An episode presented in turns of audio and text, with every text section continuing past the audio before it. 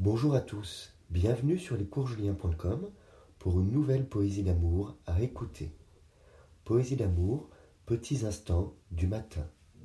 Les petites chansons idiotes du matin sont celles qui font le plus de bien. Gardiennes sympathiques de nos humeurs, elles sèment des graines de bonheur.